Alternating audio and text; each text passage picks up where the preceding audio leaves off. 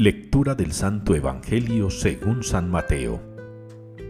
En aquel tiempo dijo Jesús a sus discípulos, Cuidado con la gente, porque los entregarán a los tribunales, los azotarán en las sinagogas, y los harán comparecer ante gobernadores y reyes por mi causa, para dar testimonio ante ellos y ante los gentiles.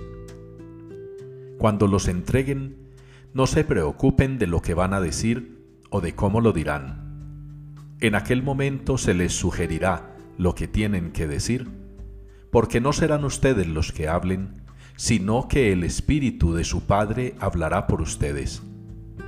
El hermano entregará al hermano a la muerte, el padre al hijo.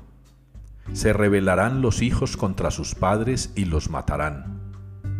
Y serán odiados por todos a causa de mi nombre, pero el que persevere hasta el final se salvará. Palabra del Señor. En tus manos, Señor, encomiendo mi espíritu es la respuesta que la liturgia nos propone hoy para el Salmo 30. En tus manos, Señor, encomiendo mi espíritu. Un salmo que nos invita a la alabanza y a la confianza plena en el Señor.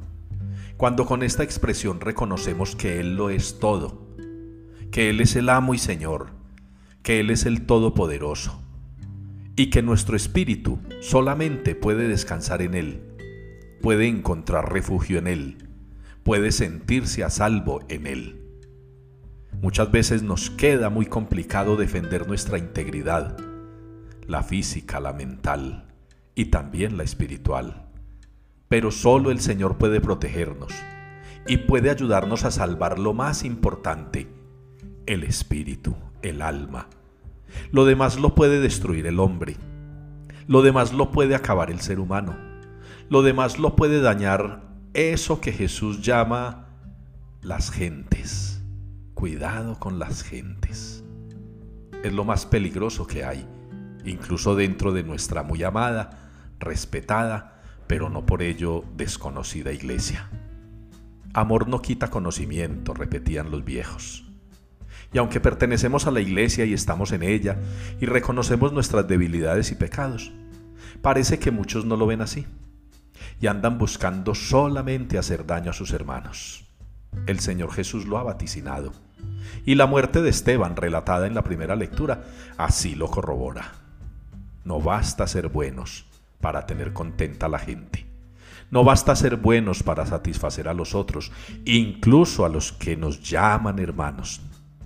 Incluso aquellos que nos predican la fraternidad, que nos predican el amor mutuo, que nos predican la solidaridad esos también nos atacan, nos calumnian, nos acusan falsamente.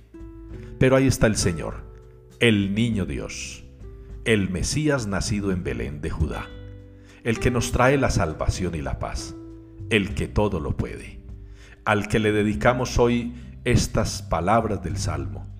En tus manos, Señor, encomiendo mi espíritu. Salva mi alma, cuida mi espíritu que es lo que más valoro hoy por hoy.